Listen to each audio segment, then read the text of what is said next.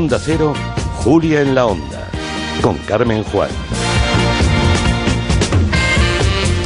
Y con Borja Terán, que nos ayuda a ver la tele estos días. ¿Qué tal, Borja? ¿Cómo estás? Hola, ¿qué tal? Hoy con indicativo y todo, ¿eh? Sí, has visto qué chulo ha quedado. Ha quedado muy bien.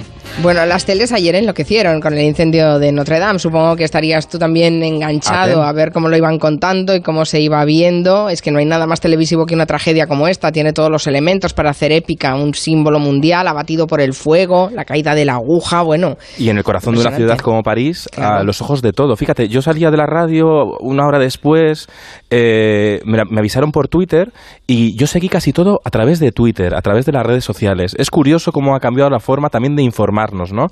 Eh, la Sexta y Televisión Española fueron las primeras en, en, conectar eh, con París, en ver cómo se propagaba rápidamente ese, ese fuego y cómo caiga la aguja, que fue el gran momento. Pero es curioso cómo las televisiones, si nos fijamos, cómo las, las televisiones han utilizado la imagen de la aguja de muchos eh, de muchas personas que la, que grabaron de forma anónima y lo subieron a sus redes sociales, ¿no? Cómo al, final el propio espectador se ha convertido en el operador de cámara de la realidad que retransmitimos, ¿no? A pesar de que buena parte de la, del, del tiempo informativo, sobre todo al principio, la señal era prácticamente la misma en todas las en todas las cadenas, fueran cadenas de aquí o cadenas eh, en el extranjero, ¿eh? la tele la tele francesa, la tele alemana, la CNN, estaban dando prácticamente la misma imagen. Claro, la misma imagen de agencia normalmente, ¿no? O de la televisión eh, francesa. Quien, tuviera la señal, claro. Claro, pero pero lo que pasa que ahora mismo las redes sociales hacen que se podamos enriquecer a través de la mirada propia de los propios peatones que estaban allí, ¿no? Podamos enriquecer la, emisión con esos puntos de vista subjetivos. Efectivamente. bueno, hubo muchas imágenes, por ejemplo, eh, que captaban cómo había mucha gente mirando el incendio y captando a su vez esas imágenes. Por tanto, te sentías como parte de esa multitud que estaba asistiendo a ese incendio. Sí, esa es la mirada subjetiva, efectivamente. Y en el momento de la caída de la aguja, en un momento en el que la información en televisión siempre va aderezada de tantas músicas de fondo, ¿no? Para, para amplificar esa sensibilidad por la actualidad. A mí me llama mucho, mucho la atención que era mucho más poderosa la imagen de la aguja cayendo en silencio con el suspiro de la gente, ¿no? Con, con, con la reacción en el sonido de la gente viendo cómo, cómo caía la aguja, ¿no? Esa imagen en tiempo... en silencio, sí. Claro, en, en, tiempos de que lo aderezamos todo, a veces es mucho más poderoso el sonido ambiente, ¿no? Que la, que la televisión se ha olvidado. Bueno, teniendo en cuenta algunos de los comentarios que se vertieron en Twitter y en algunos medios de comunicación, desde luego el silencio acompañaba mucho mejor esas imágenes que son unas imágenes muy potentes que vamos a ver eh, repetidas hasta la saciedad cuando recordemos lo que pasó en un año como este. Ya son parte de la historia, como sucedió con el Liceo de Barcelona. ¿no? Yo recuerdo perfectamente cómo Televisión Española aquella mañana, en el programa de María Teresa Campos, cortó, la, cortó la emisión para conectar con las Ramblas de Barcelona. ¿no? Y vimos cómo salían esas llamas de, la azotea del liceo. Sí, sí que lo tenemos a, a 100 metros. ¿eh? Aquí, bueno, enfrente de la, de la radio. Barcelona está a 100 metros enfrente, el, liceo, así que sí, vivimos directamente ese, ese incendio.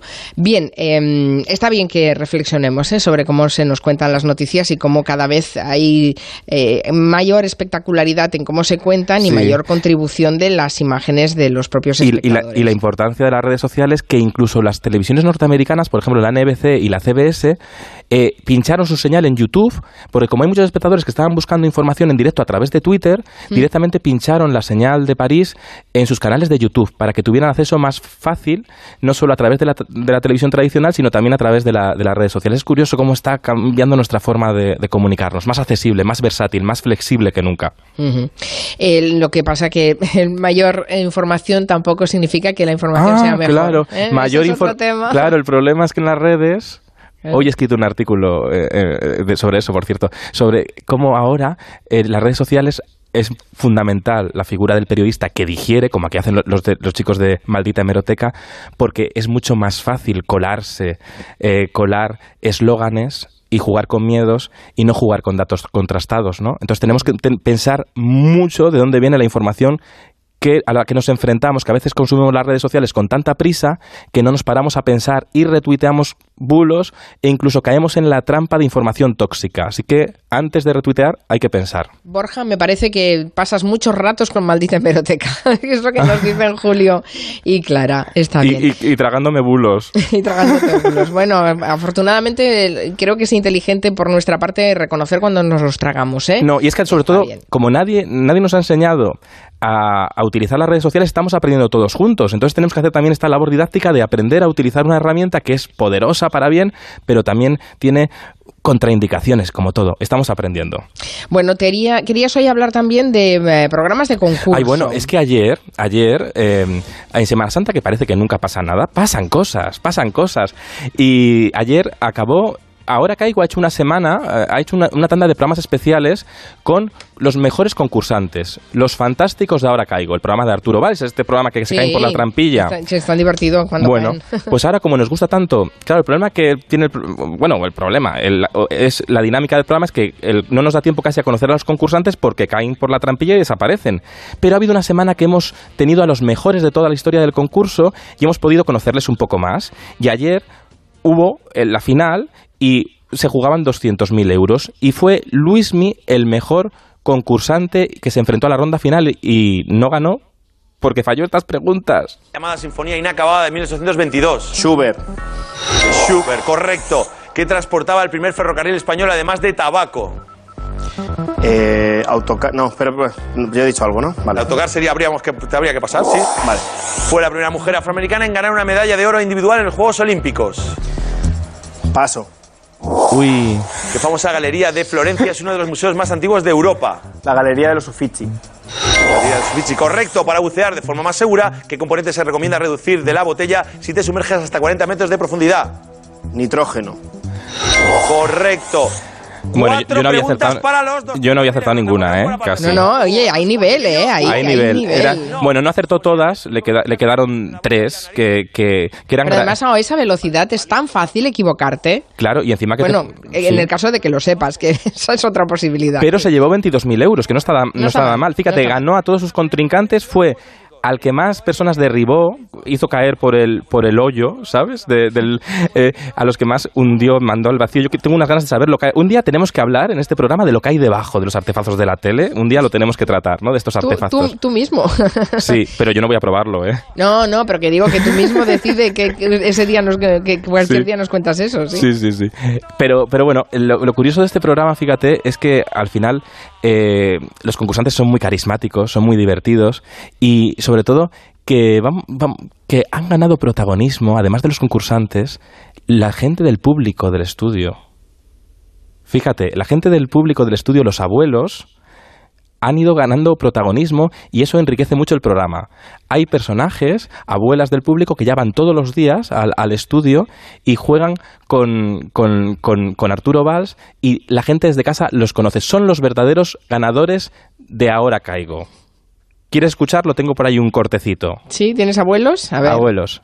Menos mal que está Palmira. Este no era. Me encanta Fran Sinatra. Mira, mira. A mí me encanta Fran Sinatra. Sí, pero aunque estés ahora un poquito Joaquín Sabina, tú también, ¿eh?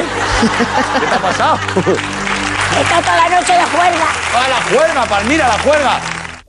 Los abuelos, qué gran público. Eh. Claro, fíjate que. excelente. Claro, de repente, a, los programas de televisión muchas veces repiten la misma gente, ¿no? Y unas, unos, unos abuelitos que van siempre todos los, todas las semanas, bueno, de repente Arturo Valls y el equipo del programa supieron sacarle rendimiento extra y se convirtieron en unos personajes más y la gente ya quiere ver a ver cómo va a ser la, la reacción de los abuelos, ¿no? Enriquece mucho más la trama del programa. Eh, aquí la gente no conoce tanto a los concursantes como en Boom, que igual cogemos confianza con los lobos, por ejemplo, ¿no? Hombre, a ver, si llevan más de un año en el programa, si ya te sabes su vida y milagros, claro. claro, que eso engancha como una telenovela. Mm, exacto. Pues aquí la telenovela nos la ponen la evolución de los abuelitos, que tienen hasta mote y todo.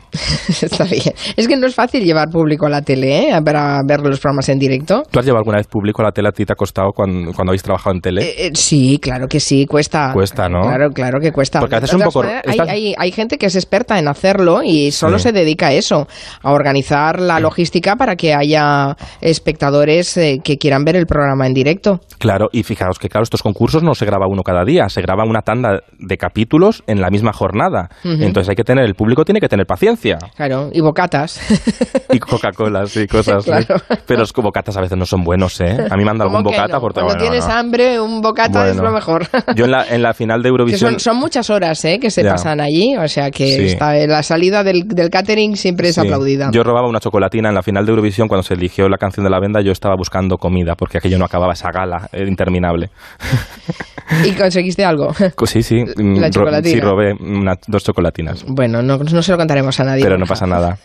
eran para comer. Bueno, aparte de que estén en el público viendo estos programas concursos, los abuelos eh, evidentemente tienen un papel más protagonista también en, en las series, por ejemplo. ¿Qué sería una serie si no hay un abuelo? Pero que ¿sabes cuál es el problema que tienen las series? que normalmente el abuelo hace personaje de abuelo. Y eso es decir, o que cuida a los nietos, o que dice ¡Chechu! O que, o que va al centro de salud. Los abuelos siempre es como una cosa, eh, un cliché de abuelo como si no tuvieran una vida intensa emocionalmente como cualquier personaje de cualquier edad. O sea, son los abuelos tal y como los ven los guionistas que deben ser treintañeros. Bueno, es que, claro, pero ven el cliché de la abuela con el moño puesto y, y, el abuelo que cuida al, nieto y, y le, le, va a buscar al colegio, pero no tienen mucho más desarrollo los personajes. Hubo una serie que rompió con, con este cliché en los años 80, en el año 85, que con esta sintonía, la, ¿os acordáis? ¿Os acordáis? Hombre, yo creo que sí, ¿eh? Seguro que toda la audiencia recuerda a las chicas de oro. ¿Cómo olvidarla? Fíjate, esta sintonía, ¿eh? Cuando había sintonías que de verdad nos dejaban atrapados.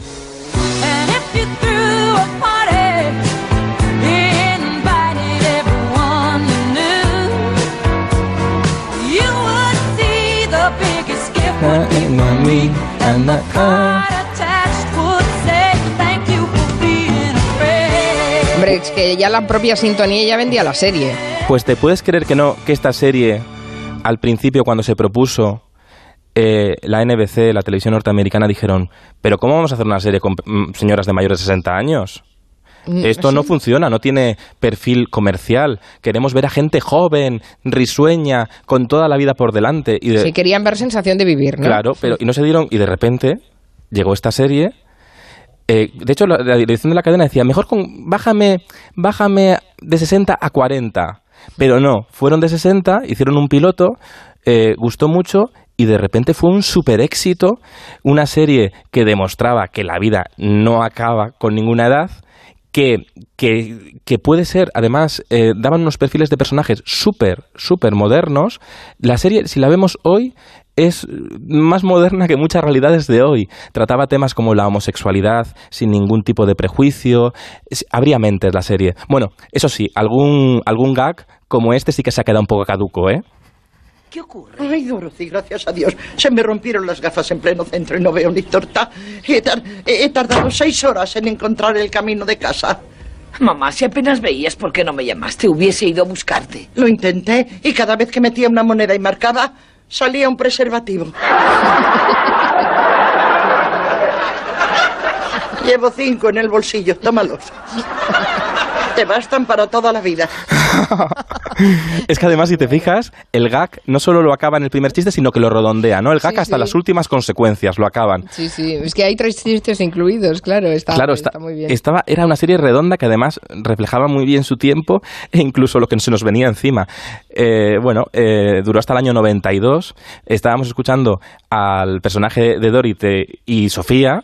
Tú sabes que, el, que el, la actriz Arthur, que era, que era la hija de Sofía, era mayor que Sofía. O sea, Beatriz Arthur era de 1922 y Estelle Getty era de 1923. Mm. Y Estelle Getty a partir de ahí también tuvo papeles en el cine, sí, que, sí, sí, sí, tuvo muchísimo éxito. Bueno. Eh, nos recuerda Carmen Fernández, por ejemplo, en Aquí no hay quien viva, que las abuelas no hacían de abuelas. Por sí, claro. Luego, y luego, de hecho, hubo muchos... Las chicas de oro abrió, abrió el abanico Y Aquí no hay quien viva es una serie que también eh, rompió, rompió ese cliché, pero todavía nos queda mucho camino, ¿eh? porque hay muchas series que todavía...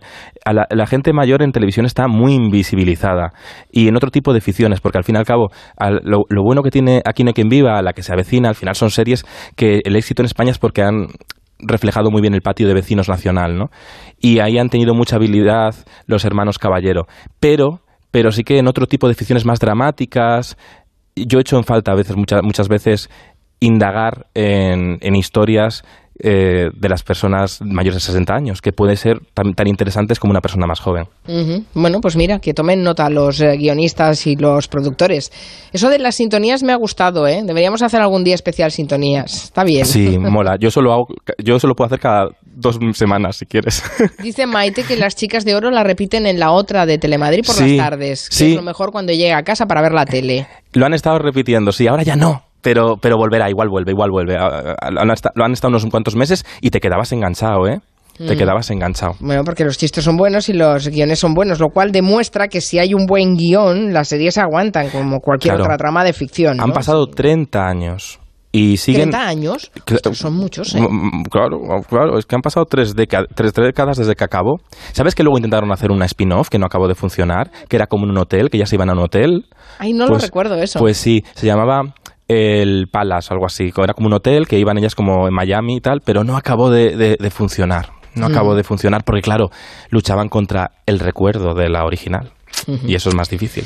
Está bien. Eh, de todas maneras, ahora el reto que tienes que hacer, Borja, es la saeta del día. Nos dijiste y nos prometiste que acabarías la tele hablando de las saetas. Cada, día, una, saeta, Incluso si hace falta el día de Pedro Sánchez, vengo solo a decir la saeta, a, cantarle yo la saeta a Pedro Sánchez. Sí, no. estará el jueves la entrevista con Pedro Sánchez, sí. Bueno, pues hoy traigo una saeta muy mítica que sucedió en la Semana Santa de Elche en el año 2000 algo, 2011. Exactamente, que he mirado la chuleta, porque tengo chuleta, pero he perdido el guion hoy, ¿sabes? Hoy, he perdido el guion, pero lo he encontrado. Clara Jiménez Cruz se deja las gafas, tú pierdes el guion, sí, Pero lo tengo apuntado en el móvil, por suerte. Bueno, pues en 2011 mm, nos sorprendía Sara Montiel cantando en riguroso directo, aunque ella siempre era de playback, esta saeta en Elche.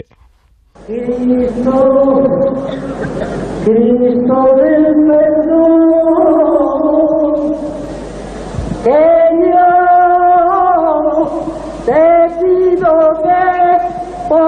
en libertad a este rehén que si Dios quiere, él va a hacer su vida normal, feliz, con su mujer, sus hijos y una vida maravillosa. Ella es muy de improvisación. Queriéndote a ti, te pido corazón bueno, te iba a preguntar, ¿pero eso es una, una saeta o qué Bueno, es? una saeta versión libre, porque Sara Montiel estuvo en Hollywood y aprendió la creatividad hollywoodiense de tirarse... Sara Montiel siempre tuvo una cosa muy guay, y es que se tiraba a la piscina de lo que fuera. Y ella Mm, ella tenía mucho rollo y oye, pa'lante, pues hay que echarle morro. pues bien, ella pedía que inventar la, la, letra, pues se la inventa. Claro, ¿no se sabía la letra? Pues ¿para qué? Si te la puedes inventar. ¿Qué hacemos aquí en la radio todo el rato? Pues no lo inventamos. Inventar, inventar. Menos... Y salir pa'lante, pues como sea. Ay, gracias Borja. Hasta mañana. Hasta mañana. Adiós.